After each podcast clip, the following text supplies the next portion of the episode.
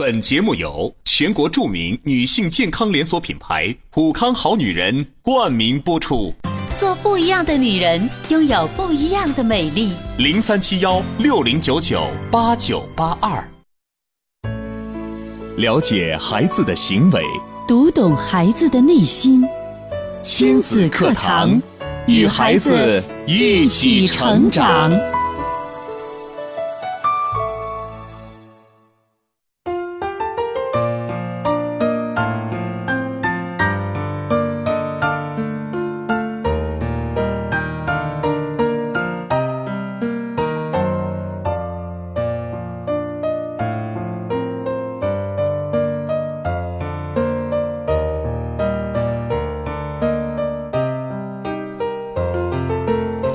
听亲子课堂，做智慧父母。北京时间十点零五分，欢迎各位在这时间准时打开收音机，锁定频率，收听每天上午十点到十一点准时为您播出的亲子教育节目《亲子课堂》。我是主持人袁明阳，我是主持人吴化。今天是二零一四年二月十二号。星期三，我们首先来关注郑州市的天气情况。郑州市今天白天多云到阴天，夜里阴天，局部有零星小雪，东北风二到三级，最高温度零到一度，最低温度零下五度到零下四度。省会郑州市今天的空气质量指数是八十，空气质量良，又可以大口的呼吸了。呃，在收听节目的时候，大家除了可以通过收音机、通过中波和调频的频率来收听之外，也推荐您登录郑州广播在线或新浪微电台，找到我们进行在线收听。智能手机用户还可以下载蜻蜓 FM 或者是喜马拉雅客户端来收听。在我们的微信公众平台上，您还可以回复“亲子课堂”这四个汉字，进入我们的微站进行微信上的在线收听。是的，大家可以在听节目的过程当中，通过三种方式跟我们进行互动。首先呢，在新浪微博，您可以关注“迪兰路言亲子课堂”，在今日的话题帖后跟帖留言。腾讯微信添加“亲子课堂八八九”，亲子课堂是拼音八八九阿拉伯数字，添加为好友来跟我们互动。在十点三十分之后，为您开通两部教育热线：零三七幺四个八四八八九四个八五八八九，针对您在家庭教育方面出现的困惑和和难题，来呃向专家进行提问。那今天的节目当中呢，明阳和吴化为大家邀请到亲子课堂创始人、亲子教育专家陆岩老师。您好，陆岩老师。无话好，明阳好，各位蓝颜知己们，大家新年好！还是在年里，还是要祝大家新年好。是是，这是年后陆岩老师第一次上节目啊。今天要讲的这个话题也非常有意思啊，光听题目我觉得就很吸引人了。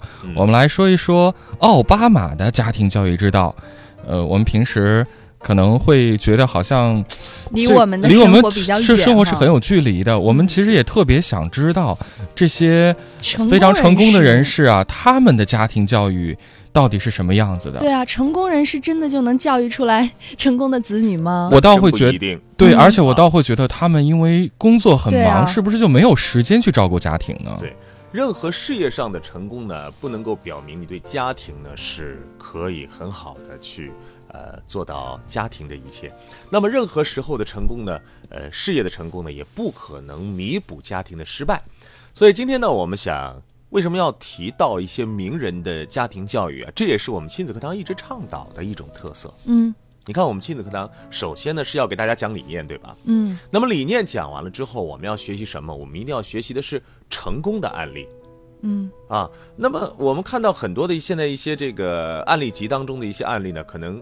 它只是一些写书的人呢，或者说一些研究理论的人呢写出来的一些内容，嗯，不具备可以操可操作性，对吧？对啊，一定是一些名人传记呢，我们才是能够看出他们身上我们可以选可以学到的一些部分。嗯，其实生活是很琐碎的。我们了解了亲子教育的理念之后，那么生活当中出现的各种各样的事情，随机应变，并且每个人在每一时每一刻，你说这个做出的反应都不一样。所以呢，我们来听听故事，来了解了解奥巴马是怎么来教育自己的两个女儿的。嗯，然后呢，我们一块儿来分析和判断。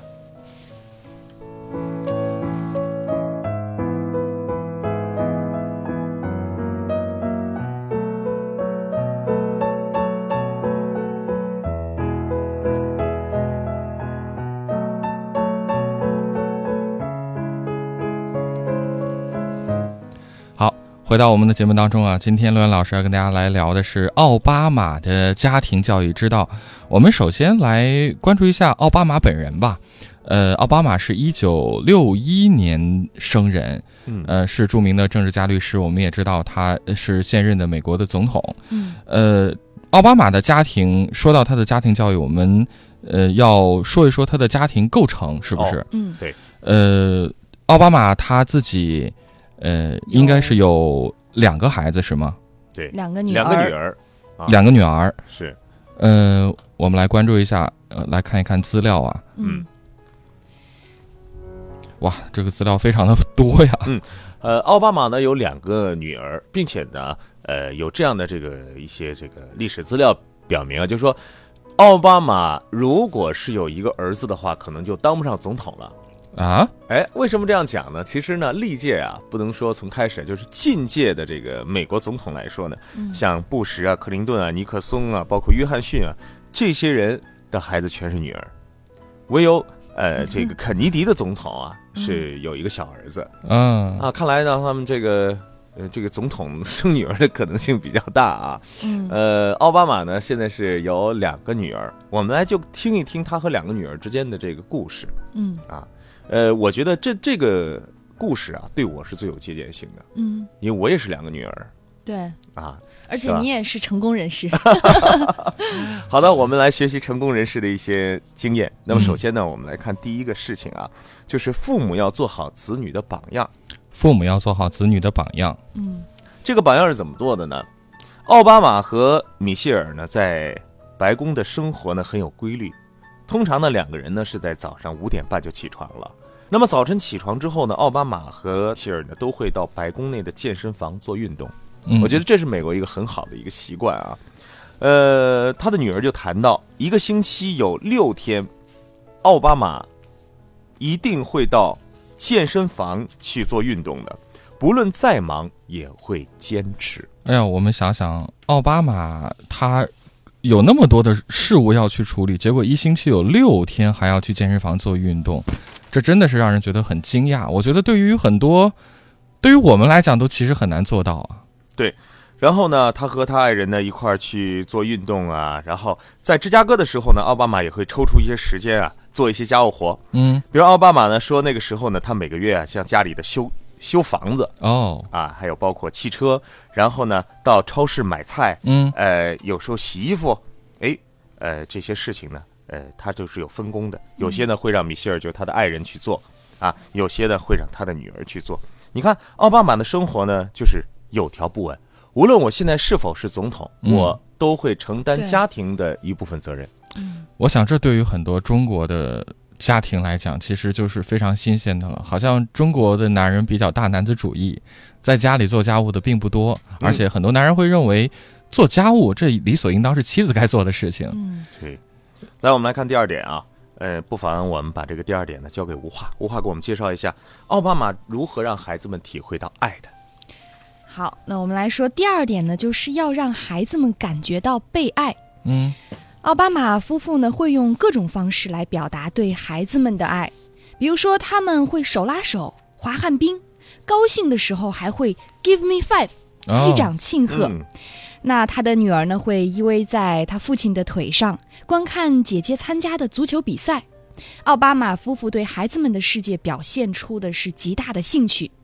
当女儿排练舞蹈的时候，或者呃，他们篮球队友们一起玩耍的时候，他们的母亲啊，往往在一旁会耐心的关注着他们。第一夫人在记事本上记录了很多孩子们玩耍的情形。她喜欢参与孩子们的校园生活，并且和老师也保持了良好的沟通。作为第一夫人，米歇尔说：“我已经找到了平衡点，虽然每天日程都排得满满的，但我仍然有时间待在家里辅导孩子们的家庭作业。”奥巴马也有很自豪的一件事情，那就是在他竞选美国总统长达二十一个月的选战中，他居然没有错过任何一次家长会。即使家人不住在一起，他们每天晚上都会打电话保持联络。孩子们可以感受到父母的想念和关怀，感受到彼此的心是相连的。这一点也又让我们吃惊了。对，竞选总统是多么大的一件事情。太繁忙了。对啊，呃，是可以说，呃，竞选总统的背后的一些这个政党啊，嗯还有包括背后为他工作的人员，那真的是太多太多了。对，呃，但是作为奥巴马本人来说呢，也不会忘记家庭。这不是这个不只是奥巴马一个人在这样做，嗯我觉得这是每个人都应该这样做的一件事情。嗯呃，可能生活当中我们经常会谈到，就是生活工作两不误。其实这是很正常的一种状态。然而现在呢，变成我们生活当中的一种奢侈了。嗯就是因为我的工作太繁忙，所以我会忘记掉我生活的这个部分。嗯因为我工作太忙了，所以说我照顾不了家庭，我跟孩子陪伴的时间少，嗯这是借口吗？这是一个很奇怪的一个论论题。嗯，就本身这应该是很正常的生活，对却让我们现在变得不正常了。我们会因为忙碌，因为工作而忘记掉生活。嗯奥巴马是一位爸爸啊，那么他去参加女儿的家长会，我特别想问一下我们正在收听节目的啊诸位家长朋友们，嗯，呃，尤其是爸爸，爸爸去参加家长会你，参加过孩子的家长会吗？嗯参加过几次？呃，我就和几个这个父亲啊，就是爸爸在聊天儿我说你参加过孩子的家长会吗？嗯他们都，我那天调查的大概？因为每次我们有活动嘛，有一次活动大概我们现场活动是三百多人，嗯呃，去了有这个将近三十多个男士，啊，这已经是相当不错了哦，啊，因为男士稀少嘛。那么当时呢，很多的男士表示，很少很少去参加孩子的家长会，甚至很少去亲自接孩子。嗯，男士接接送孩子的这种呃情况还可以，但这个家长会确实很少开。嗯，呃，问其原因呢，这些爸爸们说，去开家长会的，我看到的全都是妈妈，我就去过一次，嗯。一看，哎呦，这么多女士，我坐在那儿好不自在。嗯。但殊不知啊，呃，爸爸去开家长会，有的时候给孩子传递的真的是别样的一份能量。嗯，啊我很骄傲，对啊，你看我，呃，尤其是爸爸穿的，你要是爸爸穿的西，装革挺。对呀、西装笔挺的，嗯哎，这个进去，那给孩子多装脸啊！是，但是呢，我们的这些父亲们，你给孩子开过几次家长会？嗯，那奥巴马在竞选的时候，没有耽误孩子的任何一张家长会，对，而且每天晚上都会跟家人打电话联络。嗯，我觉得这也是很不容易的，因为现在会有一些工作性质的原因哈，甚至会封闭和外界的联系。是但是你想，奥巴马他竞选总统的过程当中，还不忘记做这些事情。嗯。嗯好，那么下面我们再来看啊，我觉得这里边的每一个例子都值得我们去好好的思考和学习。下面来看看他的奥巴马和他大姑娘的事情。好，那接下来的第三个事情呢，呃，是不要溺爱孩子。女儿玛利亚说，她希望成为一名女演员或者时装设计师。另外一个女儿，呃，萨莎则向往当摇滚明星。没错，她们是摩登的未成年少女，深受流行文化的影响，追求高科技产物，还喜欢饶舌。奥巴马夫妇面对的是一大挑战啊，那就是允许他们的女儿尽情享受青春期前的时光，同时呢，又不会把孩子们给宠坏。在奥巴马的家庭当中，特权和规定同在。入住白宫的第一晚，总统给孩子们准备了意外的惊喜。他们见到了自己的音乐偶像乔纳斯兄弟，但是他们不可以在迪士尼偶像剧《汉娜蒙塔纳》的上面去露面。孩子们拥有 iPad、照相机、电脑，但是不允许违反学校规定带着手机上学。这是在他的家庭生活当中啊，特权和规定同在，就是不溺爱孩子。对我们来看看他的两个女儿啊，玛利亚和莎莎，嗯，他们的个性的爱好啊。如果说是我们现在的家长面对孩子说我想当一个女演员，那么你会怎么想啊？你可能会想到很多很多，嗯，呃、什么演艺圈啊、文艺圈啊，是吧？对，呃，我要当一个摇滚歌手，这都是跟政治不沾边儿的。我要当一个摇滚歌手。你的爸爸是一个总统，你竟然要当一个摇滚歌手，你还竟然要唱饶舌，怎么了得？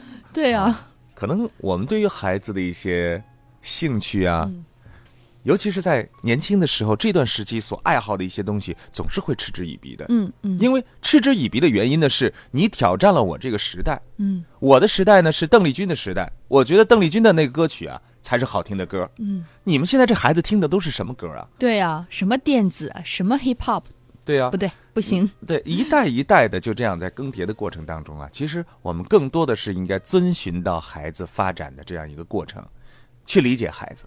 嗯，那么这是孩子的喜好部分，我不知道是不是所有的家长能够接受，但只要在家长能够管住自己的嘴就行了。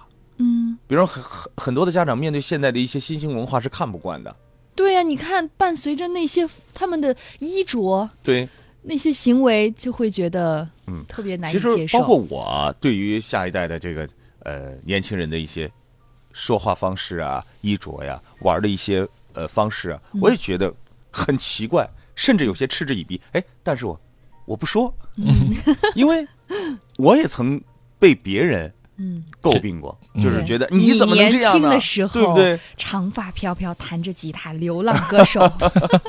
所以说，我想这一每一个时代就是在这样的这个前进和发展的。嗯那么再说说这个特权和规定，嗯，其实，呃，我们在教育孩子的过程当中很难把握的，就是一个是特权，一个是规定，对，既要给孩子爱的权利，又要给孩子一定的这个约束，嗯这个度有的时候家长不知道该怎么把握。对，尤其是总统的孩子呀，啊，总统的孩子，想做什么就做什么嘛太多的特权了。嗯但是呢，社会的公德，还有社会的一些规矩是要掌握的。嗯那么有些家长说，呃，我的孩子就需要自由，我的孩子就需要活泼快乐。那我的孩子，呃，到了一个人员密集的场所，啊、到了一个比方图书馆，还我和孩子还要大喊大叫，嗯，还要开心快乐。我的孩子爱唱歌，我还要在那里唱歌，你说这可以吗？所以说最基本的一些规则呀，我们要从孩子小的时候就跟孩子慢慢的培养。但是呢，给予孩子的那些特权要完全给予。所以这这是我们在教育孩子过程当中很难把握的一项，就是爱，我也想爱我的孩子，但是呢，规范又不知道该如何规范，这就放在我们二零一四年作为一个重点跟大家来讲啊。嗯，好，这是讲的不要溺爱孩子啊。刚刚就是我们跟大家分析了奥巴马健康教育的三点啊。第一点是父母首先要做好子女的榜样，第二点是要让孩子们感受到被爱，第三点就是不要溺爱孩子。我们稍事休息啊，稍后继续回来跟大家来分享奥巴马的家庭教育之道。本节目由全国著名女性健康连锁品牌普康好女人冠名播出，做不一样的女人，拥有不一样的美丽。零三七幺六零九九八九八二。最权威的心理学理论，最实用的亲子教育方法，尽在以心理学为基础的亲子教育节目《亲子课堂》。让父母轻松读懂孩子的说明书。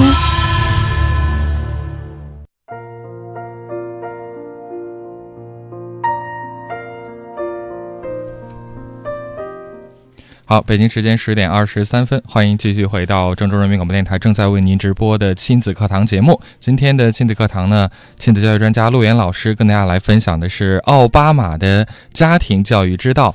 我们接着刚刚的话题来跟大家分享啊，到底奥巴马的家庭教育当中有哪些值得我们去借鉴的优势呢？嗯你看奥巴马呢，使用了自己的特权，嗯把孩子的偶像拉到了这个白宫，然后呢，他们来见面。嗯那你说奥巴马还能不能让自己的孩子，比方说我的孩子说我想成为美国偶像，那我想得这个美国偶像的第一名，感觉好像这都是可操作的。对对，作为奥巴马的身份来讲，那是这就是社会规则是不能越界的嗯啊。所以说呢，可以享有的特权呢是能够让孩子去感受、去享有的，但是呢，社会的一些规定呢是不能打破的。嗯好，我们再来看第四条，嗯家庭的稳定和传统会给孩子呢带来安全感。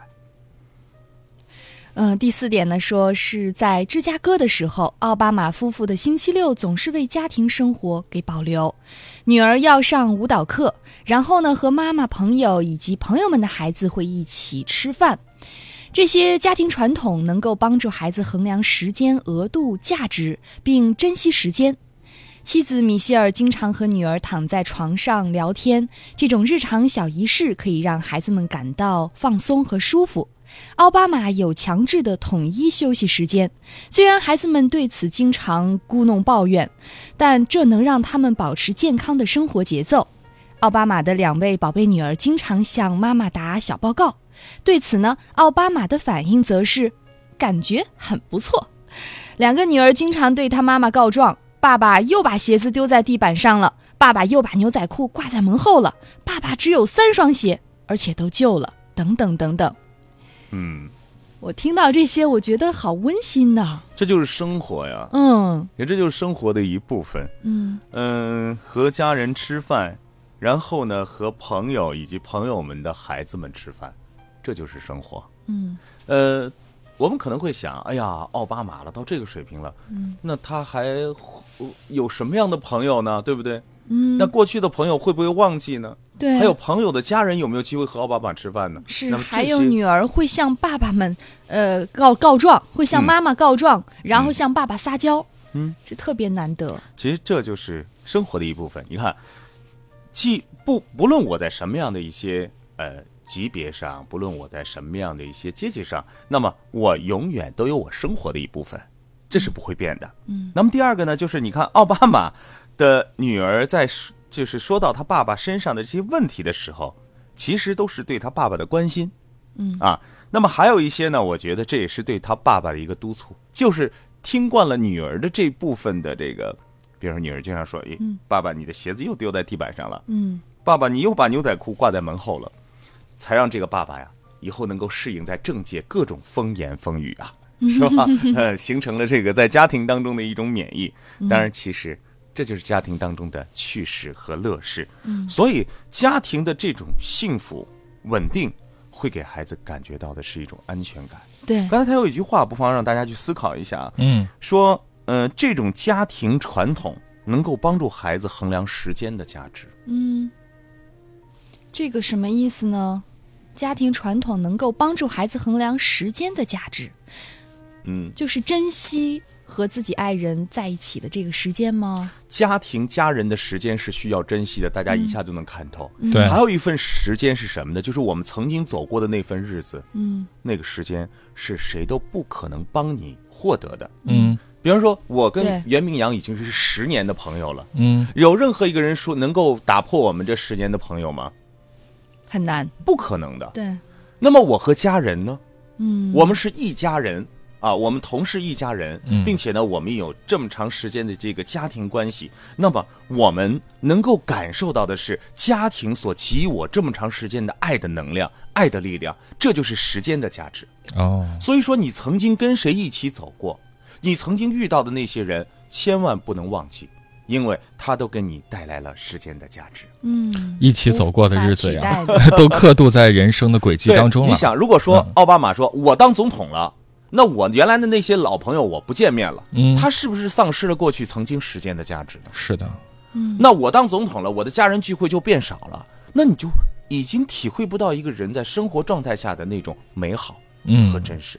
所以说呢，你看现在还是在年里边，我们有很多的一些家庭聚会，每每到这个时间，我们围坐在一起的时候，不都是谈论过去的岁月吗？嗯不都是在讲述过去时间的价值吗？是嗯，好，所以说呢，这也是让孩子，因为孩子是什么呢？孩子是及时快乐主义者。对就是我现在玩游戏开心快乐就可以了，那么明天怎么样他是不管的。嗯可是呢，在我们不断的跟孩子陪伴的过程当中，让孩子懂得哦，我们家庭的这份传统，什么叫传统？就是曾经的记忆，曾经的概念，曾经家庭当中所流传的那些故事和话语，那就是我们家的传统。让孩子懂得，让孩子明白，孩子会珍惜时间，会更加对家有一份爱。那么孩子会觉得，我是在这样一个幸福的家庭当中，所以我是一个有安全感的孩子。嗯那接下来我们要继续看看，应该是第五点。立规则，立规则，同时给孩子们一定的通融空间。奥巴马在芝加哥的时候，有时会用小奖励的方式鼓励女儿做家务。当女儿每周完成她所做的家务事之后，奥巴马会给女儿一美元的奖励。女儿所有的家务事，包括自己整理床被、摆好餐桌的餐具、吃过饭来去洗碗，还有清理游戏室、将玩过的玩具摆放好，每天要练钢琴等等。即使在白宫，奥巴马的两位女儿也必须整理床铺、设定闹钟、制定清晰而一致的规则，可以培养孩子们的责任心和明辨是非的能力。规则是很有用的，但是还要保持一定的灵活性，允许有理由通融。这是立规矩啊，其实就像我们的家庭契约一样。嗯，你看，在这个契约的过程当中，呃，我帮大家来引申或者解读一下。有些家长会觉得，孩子刷一次碗是一块钱，孩子拖一次地是五毛钱，然后孩子在这个刷呃这个洗擦一次桌子是三毛钱五毛钱这样的，千万不要去这样制定。嗯，包括奥巴马在给女儿制定这个奖励的时候呢，也是以零花钱的方式啊来制定的，不是说你今天干了就这个，他是你比方说这些活儿啊所做的家务，整理床被啊，然后呢餐具啊，然后呢这个吃过的饭要洗碗呐、然后这些事情所有加起来肯定是有一个总额的。哦，啊，给孩子商量一个总额，那么孩子完成这些最基本的生活的这些习惯之后，我相信都会得到。嗯，呃，我们经常说，零用钱、零花钱的管理和我们孩子所承担的一份家务活是没有关联的。就是零用钱不要和家务活必须做的家务活不要跟他有直接的联系。对，家务活呢，是我作为家庭成员当中的一人，嗯，我必须要承担的必。须，嗯啊，那么零用钱呢，也是家长必须要给我的。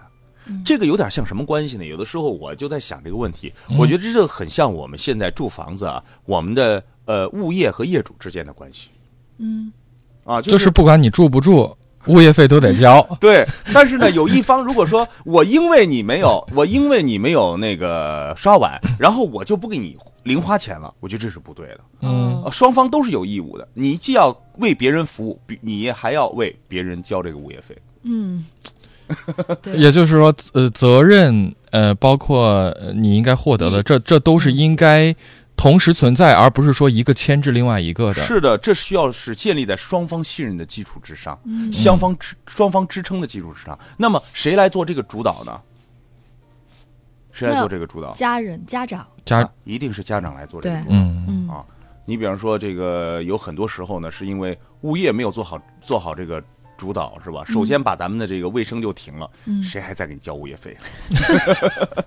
很有趣。嗯，对，然后还很多业主就说物业费太高，我们集体抵制不交了。那你说谁还给你服务呢？是啊，呃，也好，这是第五点，立嗯规则的同时要给孩子们一定的通融空间。嗯这个通融空间，我我我倒是有点疑问呢。就是我们之前都说契约，我有没有严格按照契约去执行？那嗯这里所说的通融空间又该怎么去把握和理解？对，你看啊，他说呢，养成习惯的过程呢，呃，有一些，你看，呃，奥巴马夫妇认为这些可以让他长大之后不至于以为一切都是理所应当的。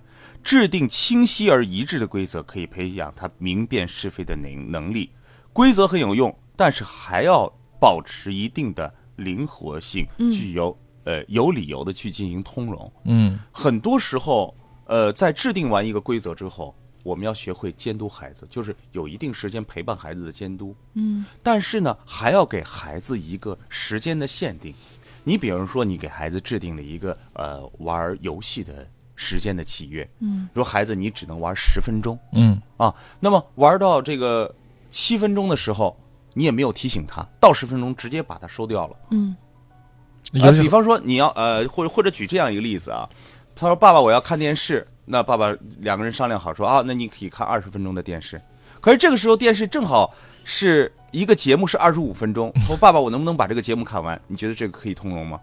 可以。可以可以理解呀很圆，润的给他通融的，对对，对吧？生活当中很多这样的事情，那么这也是表明了你在跟孩子制定契约的过程当中的合理性和可操作性。嗯你要了解孩子的一些主要注意力的时间呢，还有孩孩子所玩一些游戏的时间，嗯一些规律。好好，看看时间，我们要进一下半点的广告了。在广告之后呢，我们还会开通我们的两路直播热线，亲子教子的问题，您可以直接拨打热线，导播依然在导播间守候您，零三七幺四个八四八八九和四个八五八八九。广告之后继续回到节目当中。全国著名女性健康连锁品牌普康好女人冠名播出，做不一样的女人，拥有不一样的美丽。零三七幺六零九九八九八二。亲子课堂正在播出，欢迎您参与讨论。新浪微博关注“迪兰路言亲子课堂”，话题帖后跟帖评论。手机微信搜索“亲子课堂”，关注后发送语音或文字。如果您在家庭教育中有任何问题或困惑，现在就可以拨打亲子课堂教育热线。亲子课堂，您身边的教育专家。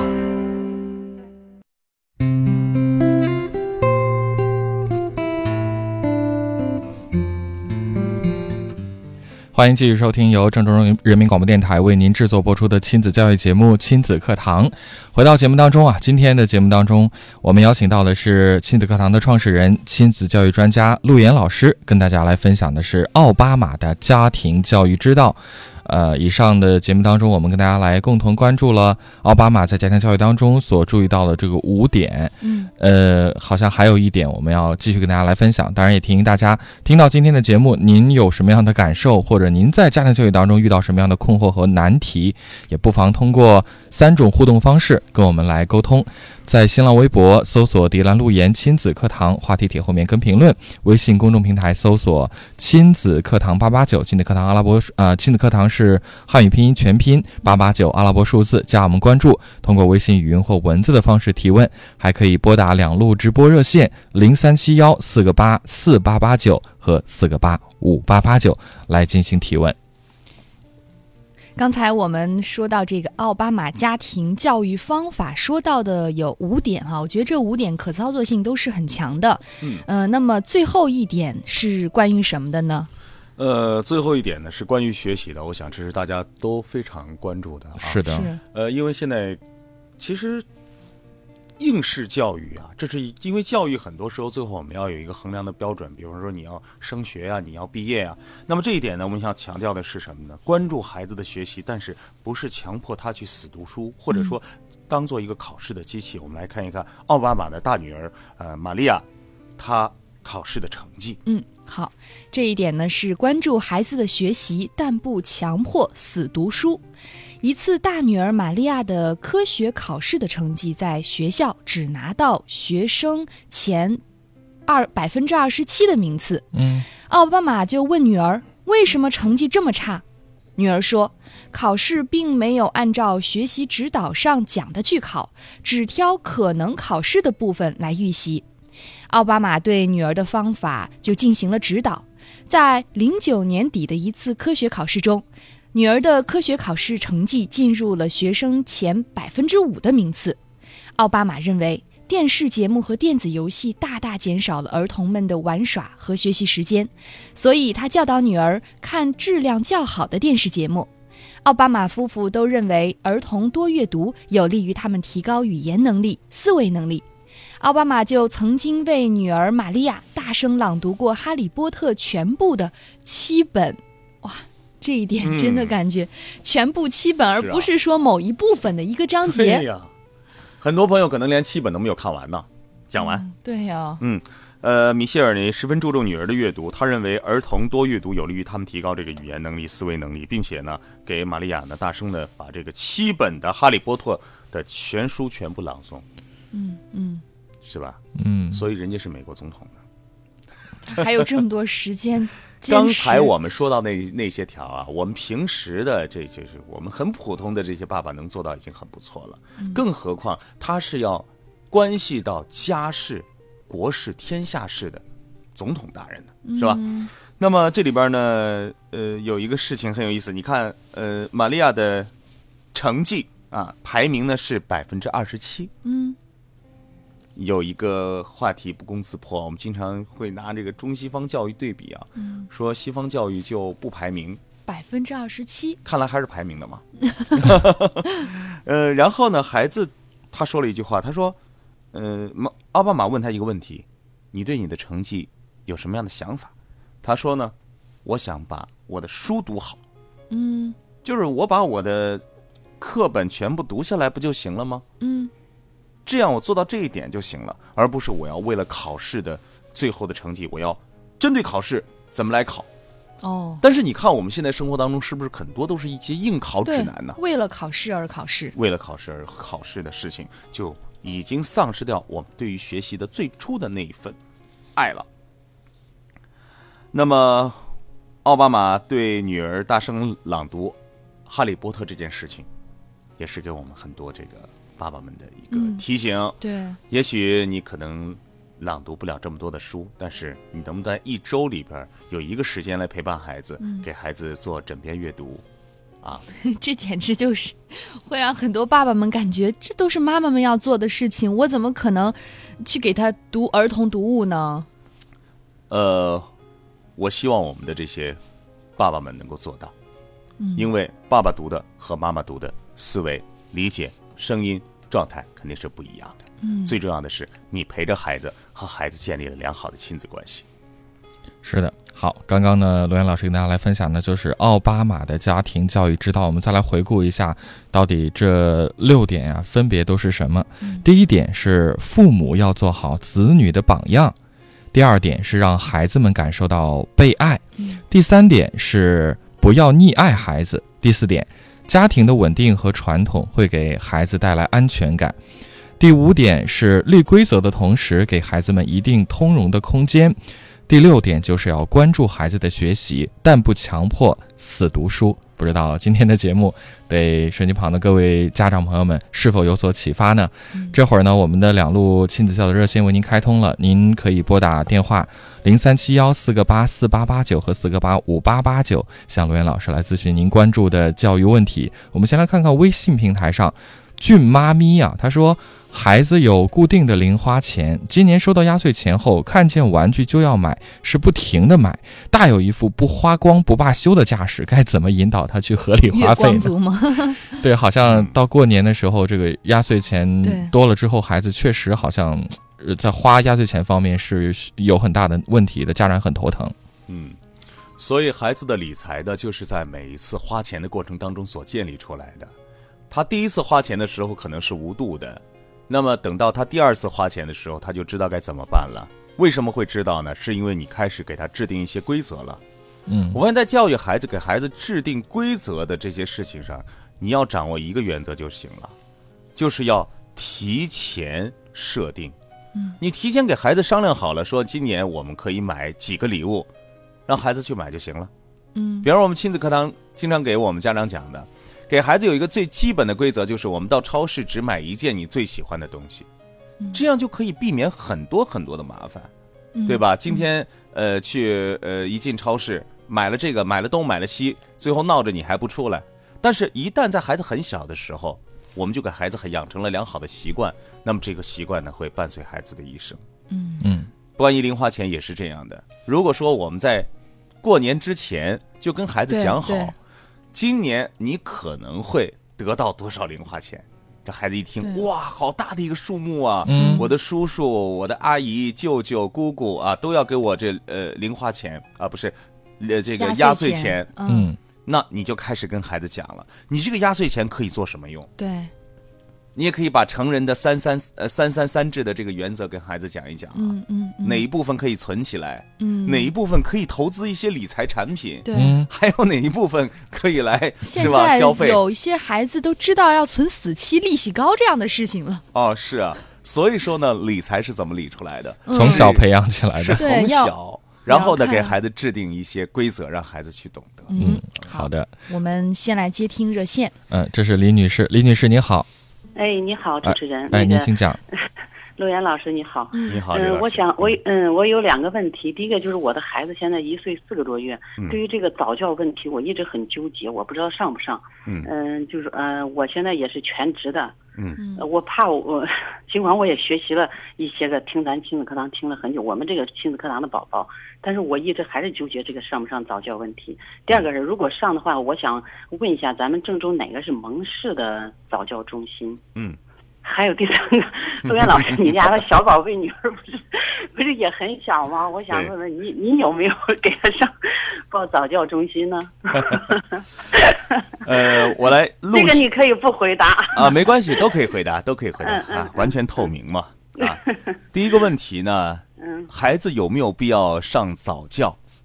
如果呢有一个全职的妈妈可以全程的陪伴，并且这个妈妈呢每天呢都有丰富多彩的一些和孩子陪伴玩的一些乐趣和方法，哪怕是逗着孩子，只要孩子每天脸上都有咯咯的微笑，并且呢妈妈的情绪能够保持稳定，不用经常出门换一个心情的话，我觉得是不用上早教的。当然了，上早教一定有上早教的好处，比方说，我们懂得和孩子陪伴更多的一些方法，我们可以特意的去训练孩子某方面的一些技能，比方说一些爬行的技能啊，呃，精细动作的技能、大肢体的技能、小肢体的技能。但是，每个孩子的成长，这些技能都会自然而然的形成。那么早教呢，是用一种科学的方法帮你去理解、懂得。让一些在某些时期迟钝下来的孩子，能够提前的去，或者说在当时呢这个应该的时期去体验到的这些过程去体验到。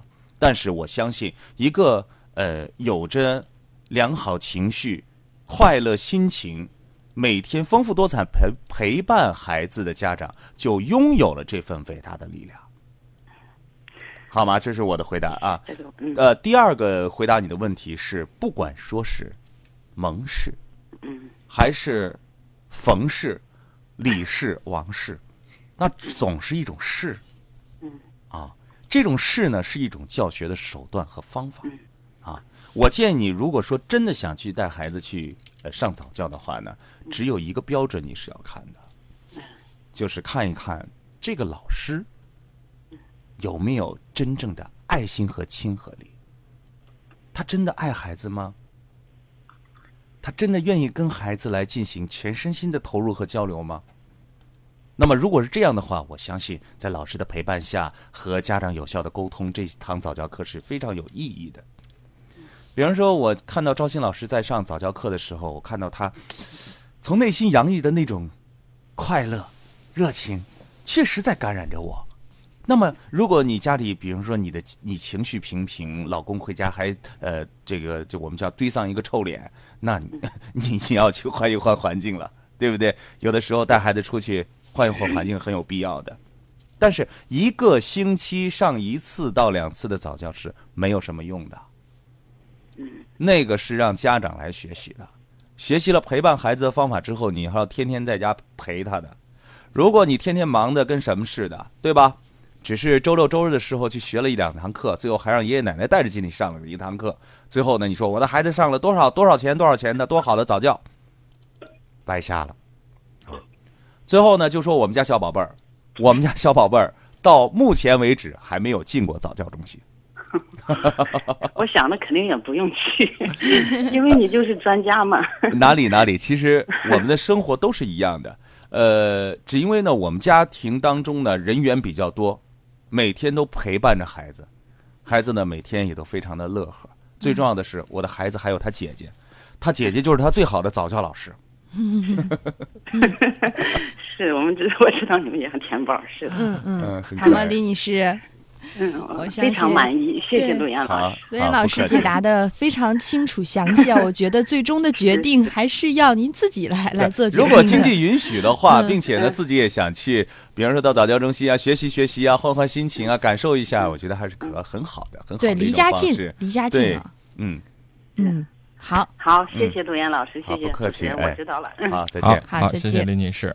好，呃，亲子课堂正在直播呀。看到有一位朋友发来非常有意思的一个提问，常青叶子，呃，他说啊，主持人好，陆岩老师好，我侄子今年九岁，懂事儿可爱，我特别喜欢他。我问他今后的理想是什么，他很害羞的告诉我想当国家主席。接下来我该怎么回应他呢？嗯，好啊，对啊，这是一个很好的想法。嗯就是我们现在很多时候，这个孩子的一些想法都是非常本源的。嗯这是一一当当一位一个政治领导人的，你想的这样一个诉求是多么的大呀？对呀、那你要问他了，如果说你想当一个国家主席的话，嗯那你应该具备什么样的能力呢？嗯你看看当今现在这个国家主席，他都做了哪些事件，让你觉得是值得借鉴的、很佩服的？嗯那么我们应该从哪些事情做起呢？是，不积跬步，无以至千里；不积小小小流，无以成江河呀。所以说，教会孩子从一点一滴做起。你可以看一看伟人传记呀、对不对？咱们国家的这么多的伟人，每个伟人都有很多的一些丰功伟绩，我们去看一看，学习一下，让孩子从他的身上找到优点，找到自己的优势，嗯，这是一个很好的理想。嗯，面对孩子各种各样的理想哈、嗯家长们就应该先说好，先肯定，然后再借这样的机会去进行科普教育。是正确的理想很高，但是我们嗯家长一定要会拉着孩子从嗯最初做起，并且坚定的相信孩子的理想。嗯好，太好了，宝妈最后给陆岩老师的评价是：陆岩老师幽默开朗的性格很有感染力。哦，谢谢大家。好，十点五十分，今天的亲子课堂到这儿就结束了。再次感谢陆岩老师做客，提醒大家每天上午十点到十一点锁定频率，您可以继续关注亲子课堂。明天上午的十点钟，我们不见不散。